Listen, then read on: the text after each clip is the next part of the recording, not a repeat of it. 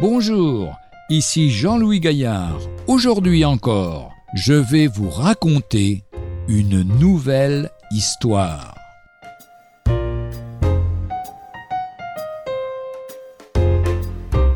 Impatience ou confiance? Il faut mieux être patient que fort, nous dit le livre des Proverbes. Une jolie petite fleur bleue avait poussé au bord du chemin. Cette fleur transpirait beaucoup sous les ardents rayons du soleil.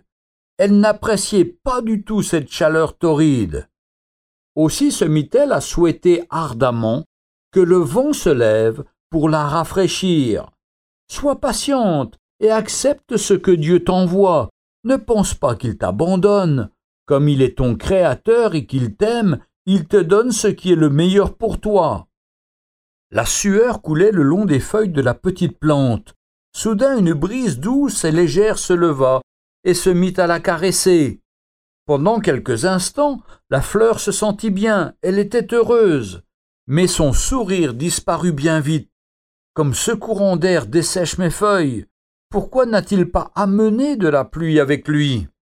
La pluie arriva, les gouttes ruisselaient sur elle. La fleur gémit à nouveau. Je n'en peux plus. Pourquoi le soleil ne brille-t-il pas? L'auteur d'un aussi temps n'est qu'un tyran. À coup sûr, mes rhumatismes vont me reprendre. Au bord du chemin, notre petite fleur se lamentait jour et nuit. Par temps de pluie ou de brouillard, elle n'était jamais heureuse. Elle n'avait jamais la patience d'attendre qu'au soleil succède la pluie, à la pluie le vent, au vent à nouveau le soleil. Finalement, elle sombra dans une profonde mélancolie. Ne sommes-nous pas comme cette fleur? Nous trouvons toujours matière à nous plaindre. Dans le mot patience, il y a l'idée de souffrir. Or, nous vivons dans un monde qui recherche la jouissance et esquive la souffrance. Nous poursuivons le plaisir et rejetons toute contrainte. L'apôtre Jacques est pourtant clair.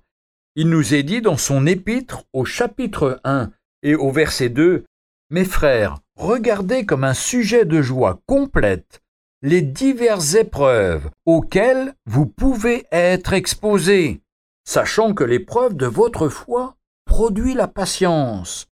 Mais il faut que la patience accomplisse parfaitement son œuvre, afin que vous soyez parfait et accompli sans faillir en rien. Ne voulez-vous pas déposer vos fardeaux et vos soucis sur le Dieu vivant et vrai? Il sait ce qui est le meilleur pour nous. L'épître de Paul aux Romains au chapitre 12 nous dit Réjouissez-vous en espérance, soyez patients dans l'affliction, persévérez dans la prière. Retrouvez un jour une histoire sur www.365histoire.com.